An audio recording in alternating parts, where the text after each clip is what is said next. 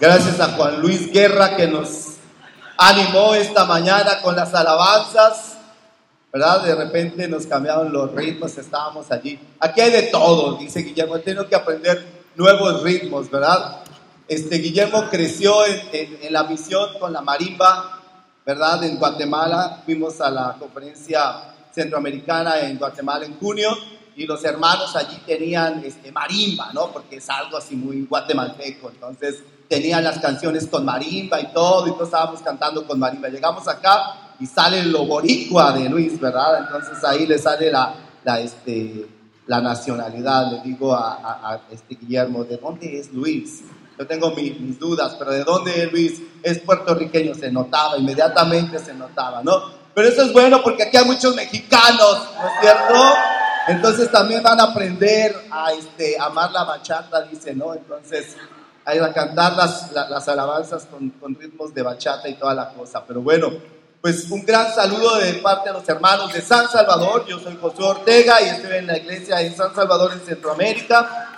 Y me da mucho gusto estar con ustedes. Ya tenía muchos años de no haber estado con ustedes, varios años. Estuve aquí en el 2010 eh, que fue, no, 2009, perdón, 2009, en principios, en enero, más o menos, o febrero, enero, yo creo, del 2009. Me da mucho gusto ver a algunos, ¿verdad?, que vi en ese momento y a otros que no los conocía, me da mucho gusto conocerles. Aquí tenemos la oportunidad de estar en, en Chicago por una conferencia que tuvimos de líderes de diferentes partes del mundo y también culminando con todos los proyectos que se tienen a través de el mundo de Job. Entonces, estamos por aquí. Y hay algunos hermanos que nos están visitando también, ¿verdad? Este, tenemos la visita de los líderes de la iglesia de San Pedro Sula, Honduras, Pedro y Dulce. Digo, Héctor y Dulce, ¿dónde está Héctor? Ahí está Héctor, levanta tu mano, Héctor, para que te reconozcan. Ahí está Héctor y Dulce Cruz. Y también tenemos, bueno, de San Salvador viene Jaime Enríquez que está dirigiendo Hop para que te conozcan también. Quienes vienen de visita a que no los hemos presentado, por favor, para que no se sientan mal. ¿Quién? Javier y quién más? Javier y Adela de Ecuador. ¿No? ¿De dónde? De Guana. A ver, espérenme tantito, me estoy confundido y todo. ¡Wow! ¡Wow! Espérenme tantito, a ver. Me, háganme bien, díganme bien, ok. Javier y Adela de Guanajuato. Pónganse de pie los de Guanajuato. Javier y Adela de Guanajuato. Bienvenidos. Bienvenidos a Chicago. Ahora sí, allá atrás, de Ecuador. Tenemos a los líderes de Job también, de Ecuador. Nada más se puede tu nombre. ¿Perdón? Edwin Edwin y Suraya de Ecuador. Un fuerte aplauso para los hermanos allá en Ecuador. ¿Quién más nos visita? No sean tímidos, ¿eh? No sean tímidos. De San Diego, ¿quién dulce? Roberto Antonio de San Diego. ¿Dónde está Roberto Antonio? Esto, Roberto Antonio, muy bien, de San Diego. ¿Quién más? De las Américas, Estados Unidos y el sector Las Américas abarca el mundo entero. Entonces, bienvenidos a todos los que nos han acompañado a este servicio especial, ¿verdad? Y queremos agradecerles que han tomado el tiempo de poder venir aquí. Yo sé que tenían diferentes opciones, ¿verdad? Durante el día para poder ir a diferentes servicios, pero qué bueno que están acá con nosotros. Como les dije, mi nombre es José Ortega y estamos ahí en San Salvador.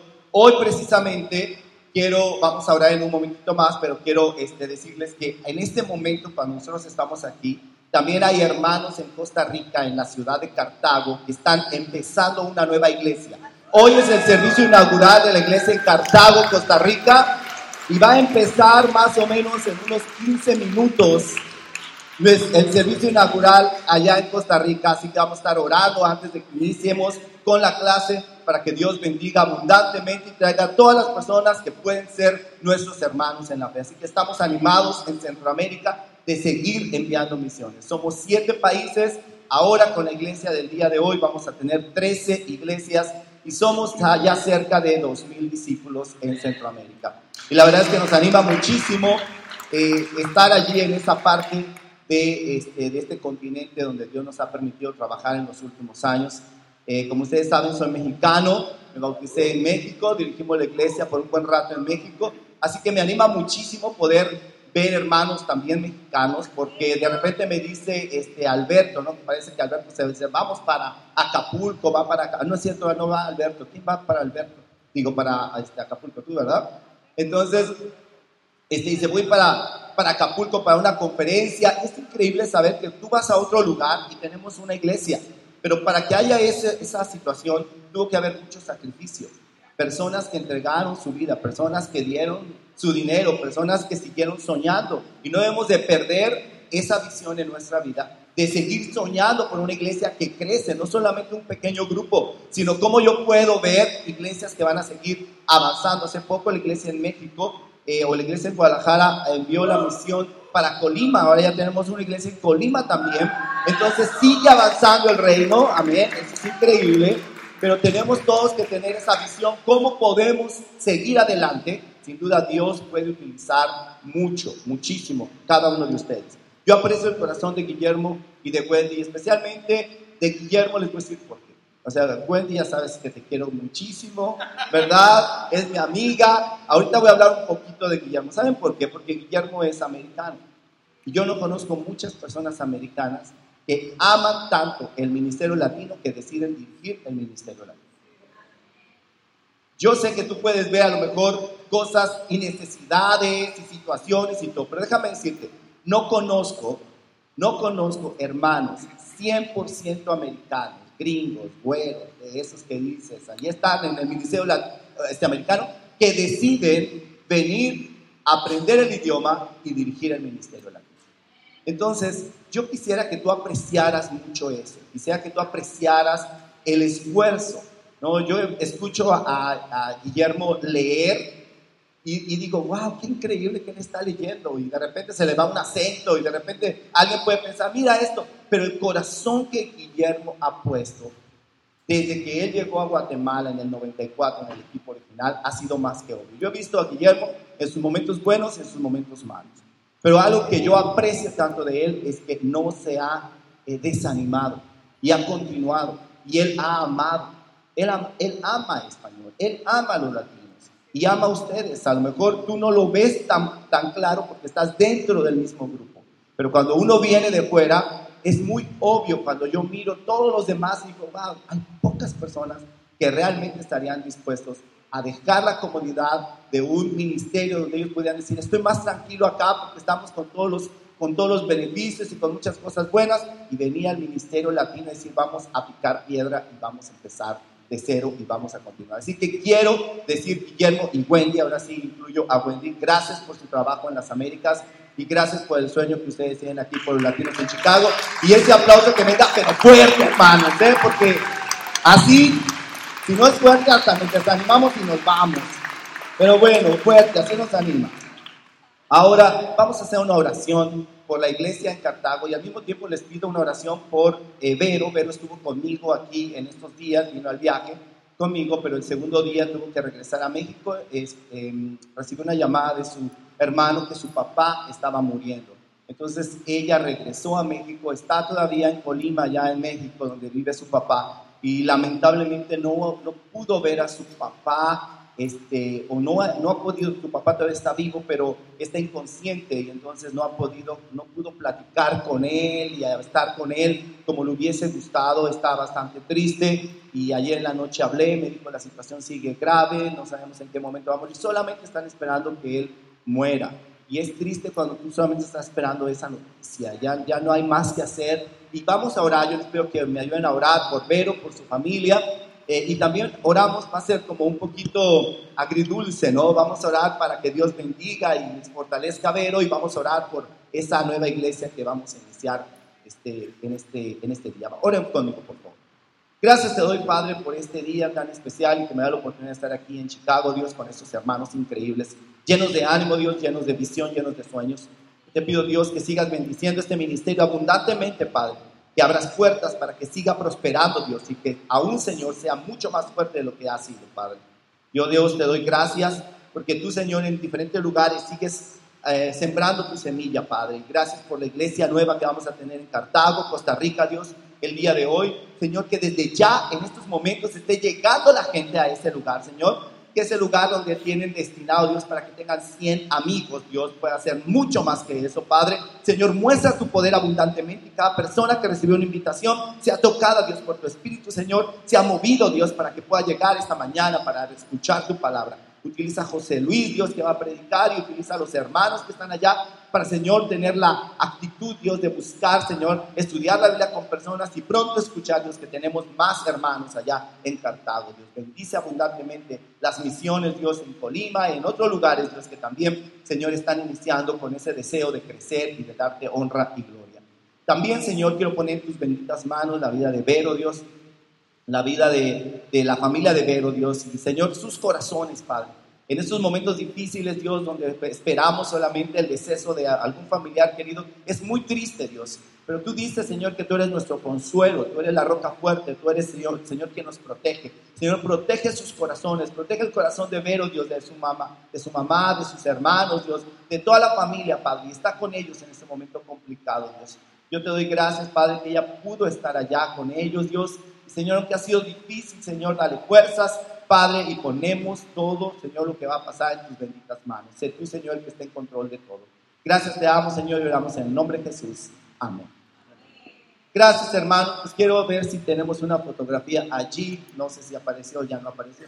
Ahí está la fotografía de mi familia y los que no conocían a Vero ahí la van a conocer. De repente, a lo mejor este, no se ve tan bien por la luz, pero tengo dos hijos, Aldo que está allí eh, junto a Vero, tiene 15 años, ya va a cumplir en diciembre 16 años, ah, y esta semana, que hace dos semanas empezó a estudiar la Biblia y ha sido increíble, así que es un proceso de ir construyendo en él, pero me anima muchísimo. Y también Monse, que está a un lado mío, ella tiene 13 años y cada uno de ellos son una alegría para nuestra vida.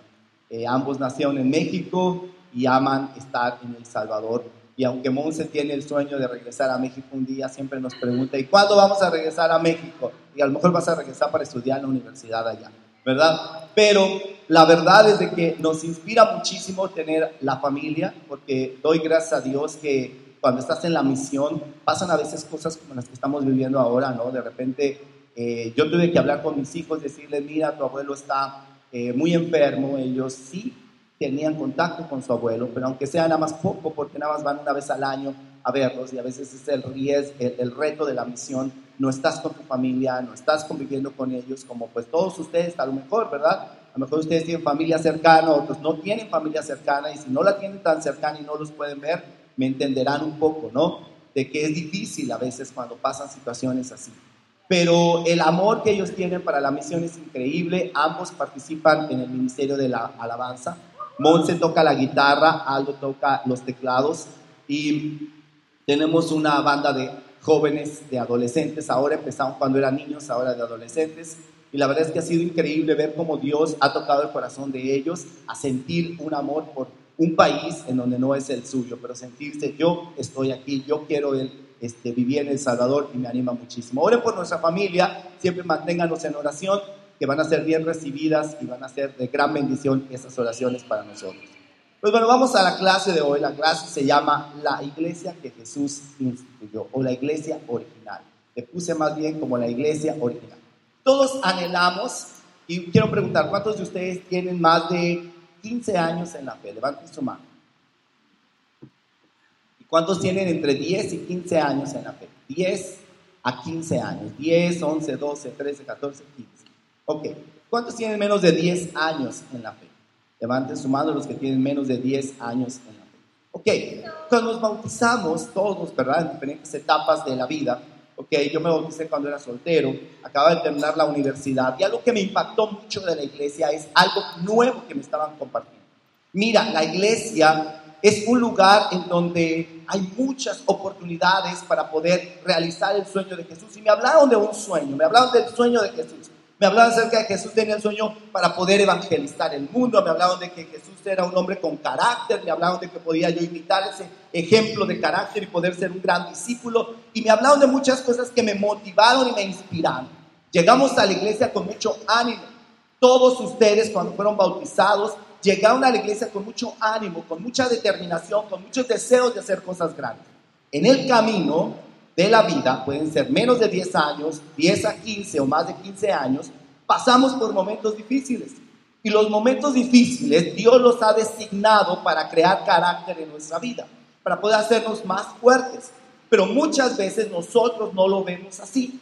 muchas veces pensamos que los momentos difíciles, pues los adoptamos como tiempos de repente para acomodarnos, para desanimarnos para quedarnos en el piso. Pero no fue así. Dios permite los tiempos difíciles en nuestra vida para levantarnos, para hacernos más grandes todavía.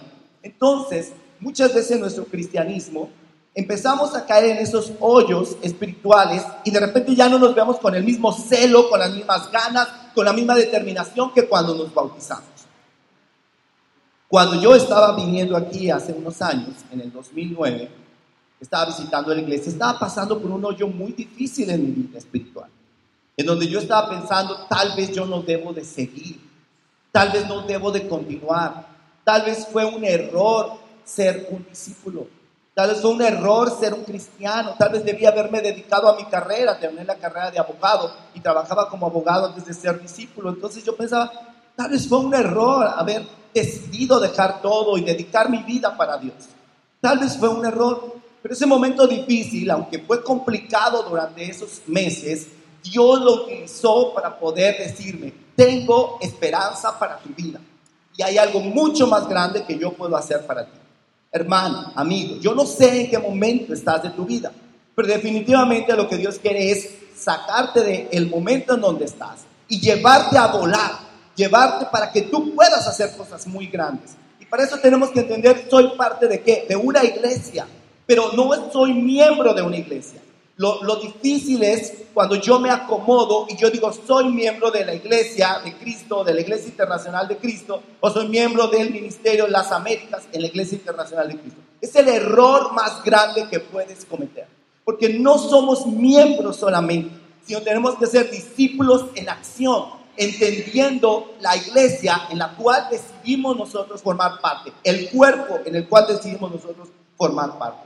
¿Cuáles fueron las bases de la iglesia original? ¿Cuáles fueron las bases de la iglesia original? Esa iglesia que nosotros, en donde nos escuchamos la primera vez cuando empezamos a venir a la iglesia, la iglesia en, en Hechos, pues, ¿cuáles eran? ¿Qué expectativas Dios tenía acerca de su iglesia? Vamos a leerlo un poquito en algunas escrituras en Hechos y ahorita vamos a entender mucho más lo que estamos hablando. Dice la Biblia, arrepiéntanse y bautícese cada uno de ustedes en el nombre de Jesucristo para perdón de sus pecados y recibirán el don del Espíritu Santo. Hechos 2.38. La iglesia que Jesús quería construir, una iglesia de gente que estaba dispuesta a arrepentirse de su vida pasada, empezar una vida nueva, bautizarse para el perdón de pecados, recibir el Espíritu Santo y el Espíritu Santo dar mucho fruto. Esa era la iglesia del primer siglo. Pero es la iglesia en donde tú y yo también nos bautizamos. Porque nos bautizamos para perdón de nuestros pecados, nos bautizamos para recibir el Espíritu Santo y no nos bautizamos para quedarnos en una silla, nos bautizamos para qué? Para pensar y soñar en cosas muy grandes. Porque por gratitud de lo que Dios había hecho por nosotros, estábamos dispuestos a hacer cualquier cosa. Eso es lo que dice la Biblia.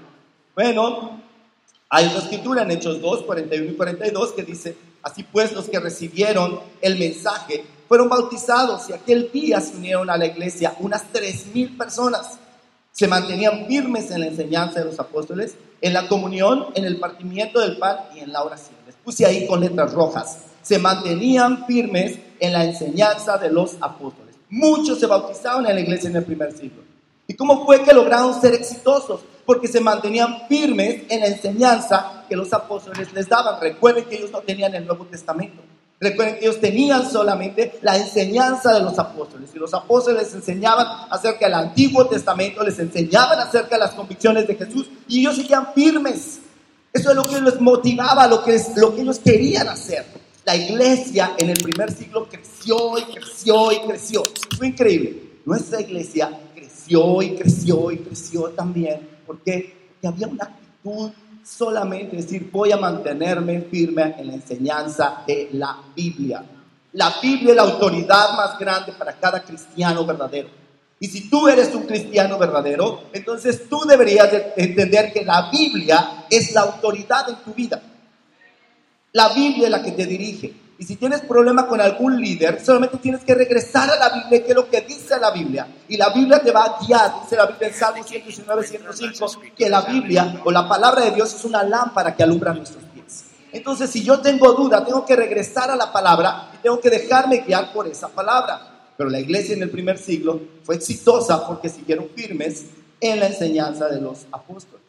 Leemos otra escritura y dice en Hechos 2, 44 al 47, todos los creyentes estaban juntos y tenían todo en común. Vendían sus propiedades y posesiones y compartían sus bienes entre sí según la necesidad de cada uno. No dejaban de reunirse en el templo ni un solo día. De casa en casa partían el pan y compartían la comida con alegría y generosidad, alabando a Dios y disfrutando de la estimación del pueblo. Y cada día el Señor añadía al grupo los que iban siendo salvos. Amén. Qué increíble. Ahora, déjame regresar un poquito a lo que habíamos leído hace rato.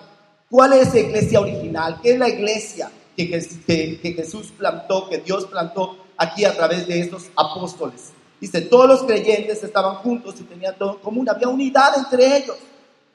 Había apoyo. Unos y otros se ayudaban constantemente. Otra frase que les puse ahí en letras rojas, no dejaban de reunirse en el templo ni un solo día, había compromiso con la iglesia. Yo voy a ir a la iglesia. Yo aprecio hermanos aquí que eh, digo, en, circunstancias complicadas de clima, ¿verdad? Está nevando y de todas maneras vienen a la iglesia. Qué increíble. ¿Por qué? Porque ni el clima ni las circunstancias nos pueden limitar a decir, yo quiero estar allí. Los discípulos entendieron eso y esa unidad provocaba que un impacto muy grande en, la, en, Jerusalén, un impacto muy grande en el lugar donde ellos fueron después. Otras frases que les puse en color rojo es disfrutando de la estimación del pueblo. Eran estimados, eran reconocidos, la gente reconocía quién era un verdadero cristiano, un seguidor de Cristo, un seguidor de Jesús. Ellos son cristianos porque siguen a Jesús y entonces se les cambió el nombre de discípulos a cristianos porque los discípulos eran reconocidos por eso. Siguen a Jesús y eran estimados, los valoraban. Porque también el día de hoy la gente valora a los verdaderos cristianos, porque aconsejan cosas buenas, porque dan amor, porque ayudan en momentos difíciles, porque tienden la mano, porque son honestos, porque no son corruptos, porque siempre están dispuestos a vivir en integridad. Por eso son amados, estimados los discípulos. La iglesia en Jerusalén, queridos amigos, entonces surgió de una manera muy radical, muy radical. Todos se reunían cada vez. Todos se habían arrepentido para perdón de pecados, se habían bautizado y habían recibido el Espíritu Santo.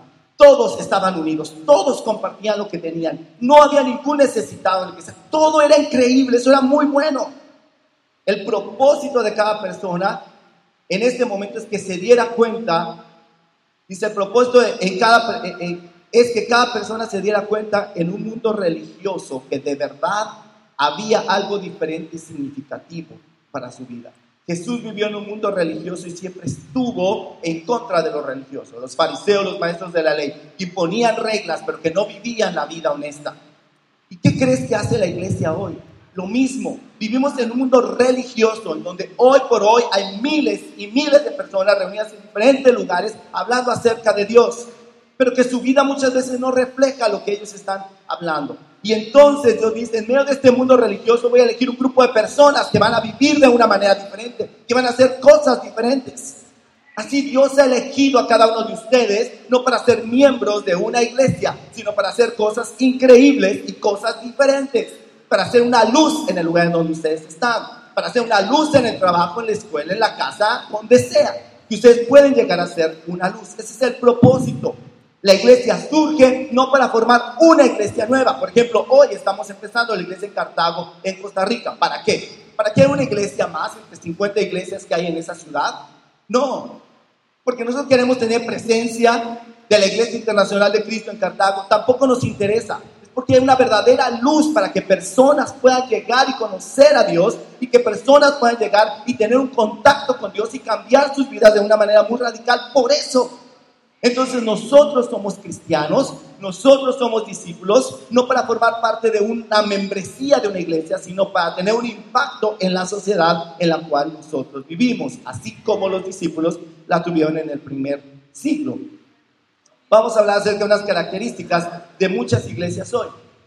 Características de muchas iglesias hoy. Bueno, solo, perdón, no hay un trato personal. Tú llegas a una iglesia, a veces te saludan, a veces no, te vas, se acabó y no hay ese trato personal. Eso pasa en muchas iglesias, fuera de nuestras iglesias. ¿Qué otra característica? Hay más preocupación por dinero que por el corazón. ¿Cuánto vas a dar? ¿Cuánto vas a dar? Dame más, dame más. Dios te va a prosperar. Si das más dinero, pásale ahí sobre para una cosa, sobre para otra cosa. Y pensar que la persona vale por lo que da. No hay un llamado constante a vivir la vida cristiana de una manera radical. Cada quien vive como quiere. No hay contabilidad de la vida. No hay preguntas de cómo vas, cómo estás, cómo está el matrimonio, cómo van los hijos, cómo va la vida en el trabajo, cómo va tu pureza, cómo va tu honestidad. No, la vida cristiana es muy superficial, porque no hay un llamado para que verdaderamente eh, la, la gente viva de una manera radical. Hay poco énfasis en las familias y en los jóvenes. Hay muchas iglesias que se vuelven viejas. ¿Por qué? Porque solamente los mismos miembros están hasta que envejecen y los jóvenes no sienten interés de venir a la iglesia. Estamos perdiendo mucho ese enfoque cuando nosotros no dedicamos tiempo para los jóvenes. Porque los jóvenes de la siguiente generación, los cuales nos van a dirigir muy pronto, los jóvenes, los universitarios, los solteros, que deberían de tener un enfoque muy fuerte para poder levantarse pronto y ser parte de nuestro liderazgo. Pero bueno, esas son las características de muchas iglesias hoy, de muchas iglesias hoy. Pero ¿queremos ese tipo de iglesia? ¿Queremos que ese tipo de iglesia sea la iglesia en las Américas?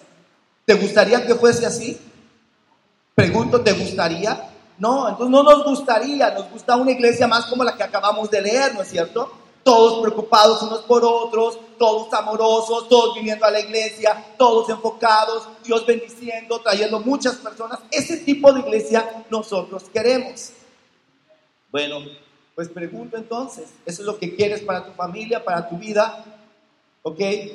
Tú puedes ser una diferencia definitivamente en ser en, la iglesia siempre y cuando apliques ciertos principios, de los cuales vamos a hablar ahorita. Tú puedes ser una diferencia en la iglesia y puedes hacer que la iglesia cambie, no señalando solamente las cosas que tú ves mal, sino vamos a hablar de ciertos principios de los cuales ya, leímos un poco, ¿okay? que necesitamos rescatar y necesitamos vivir en nuestra iglesia. Pero número uno, tenemos que mantenernos firmes en la enseñanza bíblica. ¿Se recuerdan lo que acabamos de leer? Se mantenían firmes los discípulos en la enseñanza de los apóstoles. Pues entonces, tenemos que mantenernos firmes en la enseñanza bíblica. Ahora, esto es un reto. Te voy a decir por qué. Porque cuando la Biblia nos enseña en Hebreos 4:12, dice que la palabra de Dios es una espada de dos filos, penetra hasta lo más profundo del corazón. Y Dios conoce nuestros pensamientos. Dios conoce lo que nosotros pensamos, lo, lo, que nosotros sentimos. Y no podemos estar escondidos de Él. Entonces, esa parte no me gusta tanto. Y yo digo, tenemos que mantenernos firmes en la enseñanza bíblica, pero, pero muchas veces no queremos que la Biblia hable a nosotros. Queremos que la Biblia sea bonita, nos cuente acerca de Salmo 23, de Salmo 91, de Salmo 100, Salmo 150, pero por favor no toques aquellas escrituras donde reta a mi vida. Requiere, querido hermano y amigo, de humildad para aceptar ese nuevo patrón en tu vida. Y un deseo muy profundo de cambiar malos hábitos. Porque la palabra de Dios sí es una espada de dos filos pero va a entrar profundamente para quitar malos hábitos. Y tú sabes cuáles son los malos hábitos que tienes. Yo no te los puedo decir, más tú sí te los puedes decir. Tienes que ser súper honesto en mirarte al espejo de la vida y decir, así soy yo. Ahora, ¿soy feliz siendo así? Perfecto. Tú dices, soy un mentiroso. Perfecto. Soy mentiroso, yo miento, me gusta mentir. Obtengo beneficios por mis mentiras, me siento satisfecho, estoy muy bien, soy mentiroso. No, Biblia, no quiero que me toques. Me gusta ser así, me gusta ser mentiroso. O tú dices, no, yo no quiero ser mentiroso, yo quiero que la Biblia me corte, me cambie. Aceptar ese nuevo patrón de vida requiere humildad, porque tú tienes que entender que hay una necesidad en tu vida. Y entonces tú deberías de cambiar. Y así como esto, en cada área. No, no soy tan puro. No, no soy tan honesto. No, no soy tan calmadito. No soy tan paciente. Me enojo fácilmente. Empiezo a decir cosas equivocadas, malas palabras. Empiezo a, sentirme este, de, de repente que pierdo el control. Me gusta ser así. Entonces Biblia no tienes poder sobre mi vida. Pero si no me gusta ser así, Biblia, entra en mi vida. Dios entra en mi vida, corta lo malo. Se requiere humildad para decir, yo soy así, pero no deseo hacer continuar. Quiero crear un nuevo hábito. Hermanos, necesitan crear nuevos hábitos en su vida. Hay áreas de su vida y áreas de nuestra vida en donde necesitamos cortar con la espada de dos filos esto y empezar a crear nuevos hábitos. ¿Por qué no crecemos muchas veces? Porque hemos decidido vivir en la misma rutina espiritual toda la vida. Y una persona que vive en rutina no va a crecer, no va a crecer. Necesitas mantenerte firme en la enseñanza bíblica y para eso se necesita humildad. ¿Eres suficientemente, suficientemente humilde hoy para reconocer que hay necesidades en tu vida? ¿O tú estás viendo las necesidades del otro? Eso pasa mucho en los matrimonios, ¿no? En los matrimonios es más fácil ver la necesidad del otro que ver mi propia necesidad. En tu familia, papá, mamá, es más fácil que tú veas las necesidades de tus hijos que veas tu necesidad como papá o como mamá. Mi hijo es así, mi hijo contesta mal, mi hijo no se porta bien, mi hijo no me respeta, mi hijo es desordenado. Ah, ok, muy bien, perfecto. ¿Y tus necesidades como papá las alcanzas a ver? Normalmente no las alcanzas a ver. Pero si tú quieres realmente crear nuevos hábitos, necesitas ser humilde primero en saber dónde estás para poder moverte hacia otro sitio. Pero recuerda, el éxito de la iglesia original era que la gente se mantenía firme en las enseñanzas de los apóstoles. El éxito de la iglesia hoy es que nos debemos de mantener firmes en las enseñanzas bíblicas, en la enseñanza de la palabra de Dios. Número dos, preocupación genuina unos por otros. Anhelamos una iglesia así. Pero, ¿qué es lo que requiere? Pues implica ser empático, dejar de ser egoísta, solo pensar en nosotros y en mis necesidades. Requiere un amor constante y de hacer actos de bondad. Si yo digo, me encanta que, que esto esté en la iglesia, preocupación genuina unos por otros, entonces tengo que dejar el egoísmo, porque viviendo en un mundo en el que vivimos y más materialista, ¿qué pasa? Empezamos a pensar en nosotros, en nosotros y en nosotros. El peligro de vivir en, nuestro, en nuestros tiempos hoy, el materialismo te come. El materialismo te gana. Quieres ser como alguien más. Cuando te comparas con alguien más, empiezas a sentir como, ah, no, yo, yo no tengo lo que él tiene. Te vuelves inseguro porque no tienes lo que la otra persona tiene y estás peleando y luchando para tener lo que el otro tiene. Fuiste a la casa de alguien y alguien tiene una pantalla de 42 pulgadas y tú tienes una de 32, entonces dices que quiero tener la de 42. La de 32 ya no es suficiente, ¿no? Y trabajas y viene ahorita noviembre el, este, el, ¿cómo se llama? El Black Friday y ya estás listo para meterte a Walmart y aventarte por una, ¿no? Voy a pelearme por una, yo necesito una de 42, ¿verdad? Cuando te comparas con la otra persona, siempre va a salir tu necesidad, porque nunca podemos ser como el otro, jamás podemos ser como el otro. Si alguien tiene más, deja que esa persona tenga más. Y si está viviendo con eso y no tiene deudas, perfecto, pero está viviendo con eso y tiene un montón de deudas, pues dale tu bendición y que Dios lo acompañe. ¿Quién quiere tener una pantalla de 42 pulgadas y de repente tener un montón de deudas?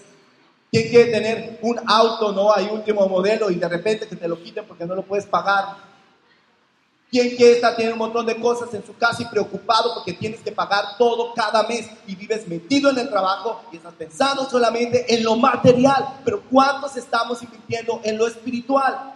El mismo enfoque, el mismo deseo, el mismo tiempo dedicado a lo espiritual. ¿En qué área? Preocuparnos unos por los otros. No vi a tal hermano. ¿Qué pasará? Voy a llamarle, voy a visitarlo. ¿Qué camino a mi casa? Voy a pararme por allí voy a comprarle algo, sé que está en una necesidad. Esa preocupación que es desarrollada a través de la empatía, a través de ponerme en los zapatos de la otra persona. Cuando yo me pongo en los zapatos de la otra persona puedo ser empático. Un, un buen rato yo no estaba entendiendo mucho a Vero, ¿no? Porque yo sentía que ella era bien, bien diferente a mí. Normalmente yo crecí en una familia en donde siempre había mucha generosidad. Realmente yo no aprendí a ser generoso en la iglesia, para serles sincero. Yo venía de una familia que era muy generosa, entonces para mí solamente se desarrolló más en la iglesia, pero mi mamá, que ya murió, mis hermanos son súper generosos, súper, súper generosos. Llegaba a la casa, siempre tenían algo para los demás. Mamá me decía, hey, ¿a quién vas a traer? Vienes a visitarme. Yo era casado. Pues voy a ir solo, mamá. No, tienes que traer a alguien de la iglesia, pero mamá, voy a ver no, tienes que traer a alguien.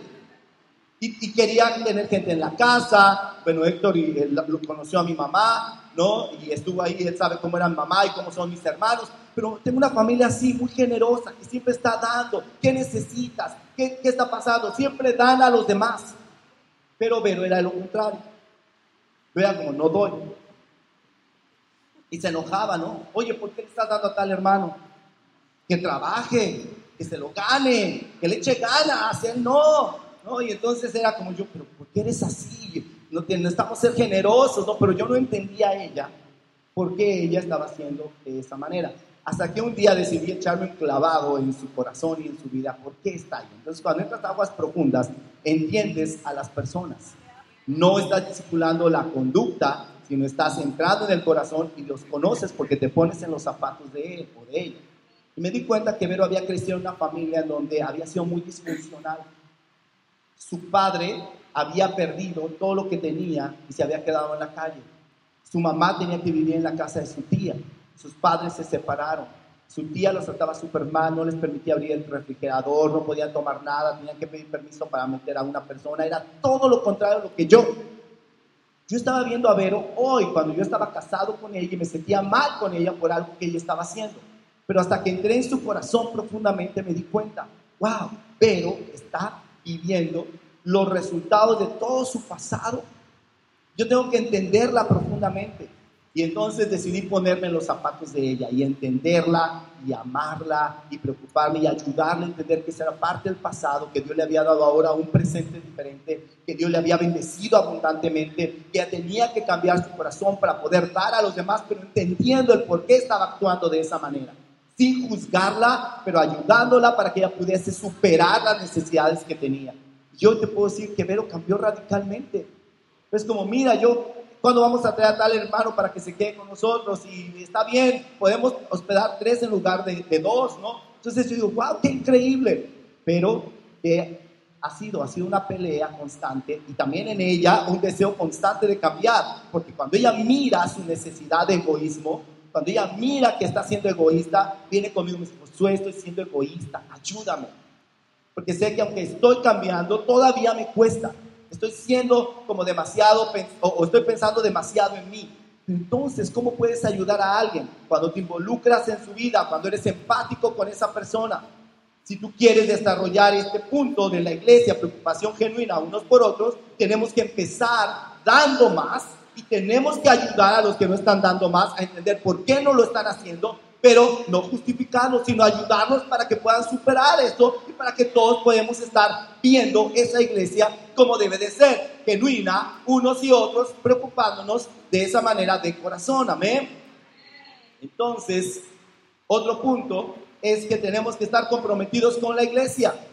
Estamos comprometidos con todo, estamos comprometidos con nuestros hijos, con los deportes de nuestros hijos, con nuestro trabajo, estamos comprometidos con la cocina, estamos comprometidos con todo. ¿No, hermanas? ¿Alguna les fascina estar en la cocina?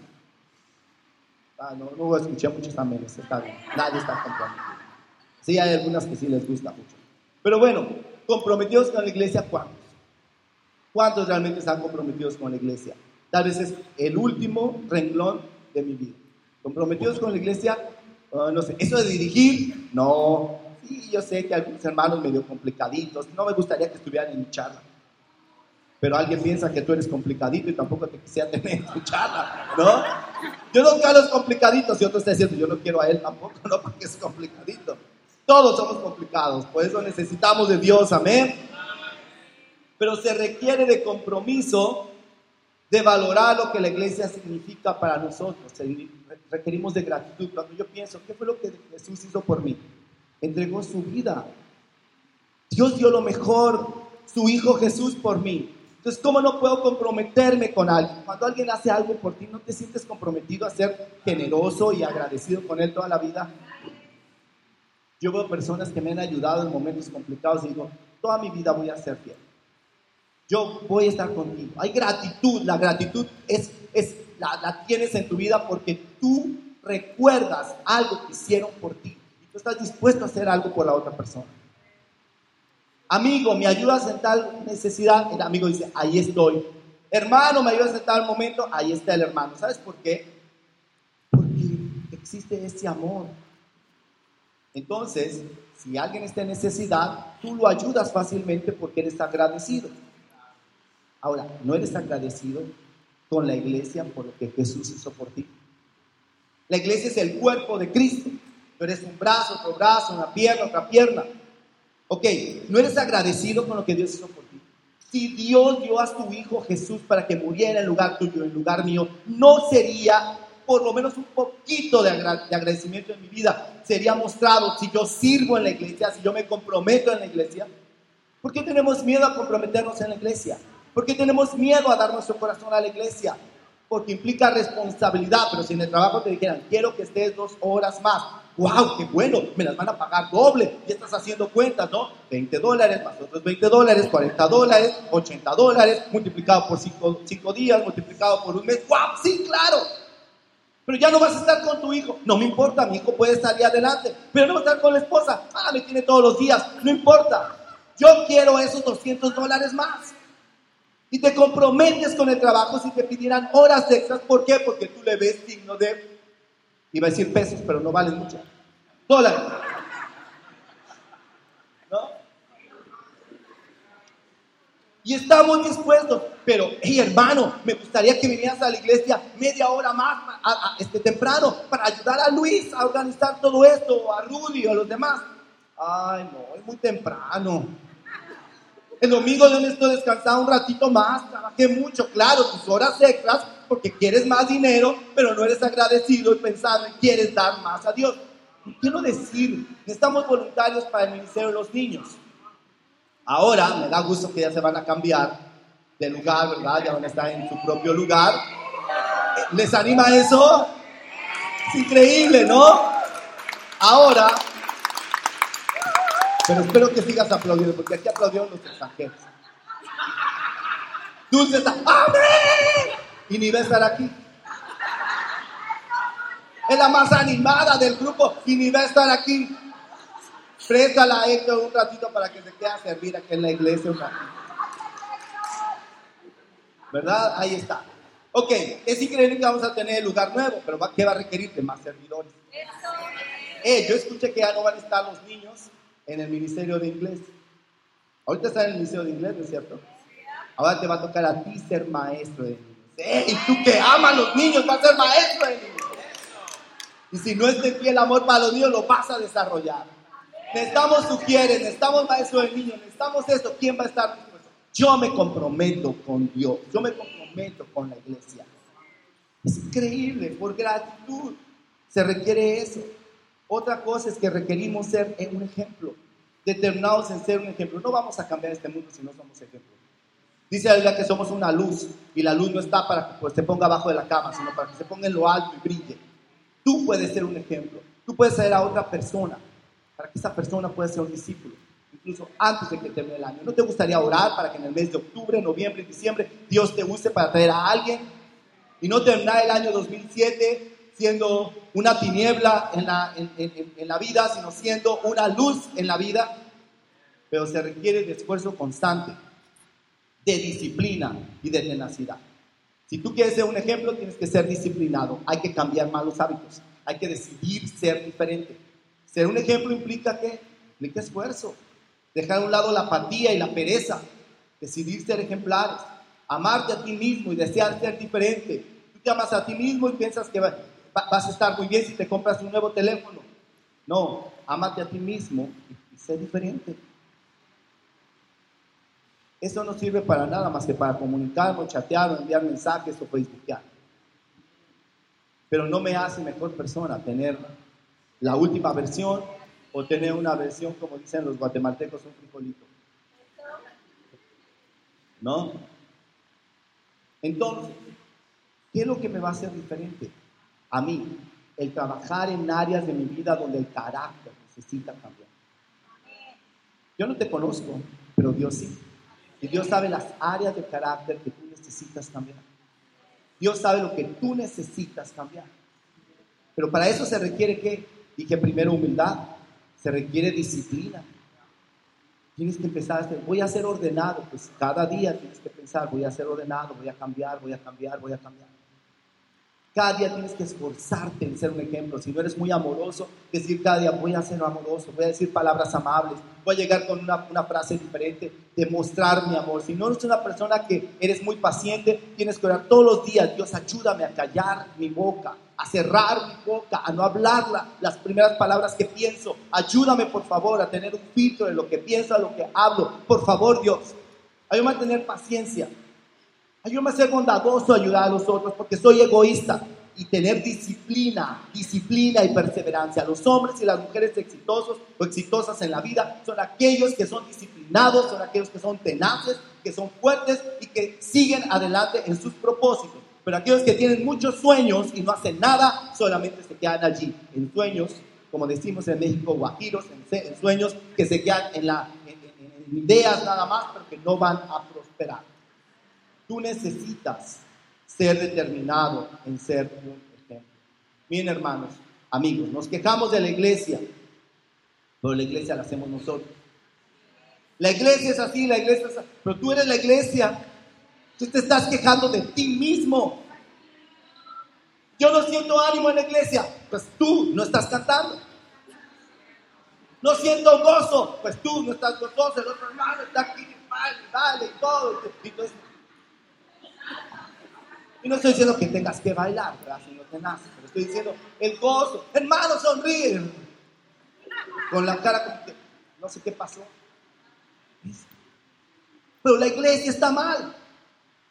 La iglesia, los hermanos no están sirviendo, no es como antes. ¿Y tú qué estás haciendo? No estás haciendo nada. Bueno, nos quejamos de la iglesia y la iglesia la hacemos nosotros.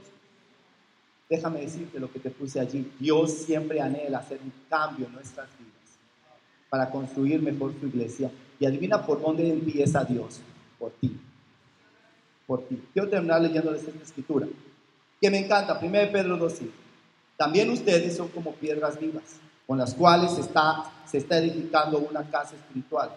De este modo, llegan a ser un sacerdocio santo para ofrecer sacrificios espirituales que Dios acepta por medio de Jesucristo. Dice la Biblia que nosotros estamos haciendo, estamos construyendo un edificio espiritual, una casa espiritual, la iglesia. Pero somos que piedras vivas. Dios no nos puso para ser miembros de una iglesia. Dios no nos puso para ser parte del mobiliario de una iglesia. Dios nos puso como piedras vivas. Y lo que está vivo se mueve, ¿no es cierto? Lo que está vivo se va de un lado para otro. Ustedes están vivos, tienen mucho que dar. Ustedes están vivos espiritualmente, tienen mucho que sacar adelante. Y tienen que entender que la iglesia es formada por cada uno de ustedes que son discípulos. Piedras vivas que van a impactar a otros por su ejemplo, por su determinación. Piedras vivas que la gente va a decir, quiero ir a esa iglesia. No porque sea la iglesia internacional de Cristo, porque allí hay cristianos verdaderos y yo quiero estar con los cristianos verdaderos. Yo quiero rescatar lo que la iglesia en el primer siglo hacía. Yo quiero este tipo de iglesia. Yo quiero un tipo de matrimonio como el que tienes. Yo quiero unos hijos como los que tú tienes. Yo quiero el amor que tú tienes. Yo quiero aprender a perdonar como tú perdonas. Yo quiero arrepentirme como tú te arrepientes. Es la responsabilidad de, de ti, de cada uno de nosotros. Porque Dios no permitió que nosotros fuésemos piedras, ladrillos, fríos, como los que están aquí en este, en este lugar formando parte de estas paredes. Dios te puso el Espíritu Santo y te regaló el Espíritu Santo. Entonces el Espíritu Santo fluye en ti, te da lo mejor, te hace que tengas frutos y hace que tu vida sea atractiva para las demás personas. Tu vida, la vida de cada discípulo tiene que ser atractiva para los demás. En lugar de que tú quieras las cosas materiales de ellos, los demás deberían de querer lo que tú tienes. Y buscar y esforzarse cada día ellos por ser como tú, porque tú imitas el ejemplo de Jesús. Hermanos, en esa nueva etapa de su vida en la iglesia, no solamente se cambien de lugar, no solamente vayan a otro lugar y se emocionen con las instalaciones, porque no sirve de mucho. Lo más importante es que tú recuerdes que Dios te hizo ser una piedra viva. Una piedra que definitivamente va a construir un templo espiritual y una casa de Dios en donde todos los demás se van a sentir atraídos. Que Dios los bendiga mucho, hermanos. Mil gracias por este tiempo.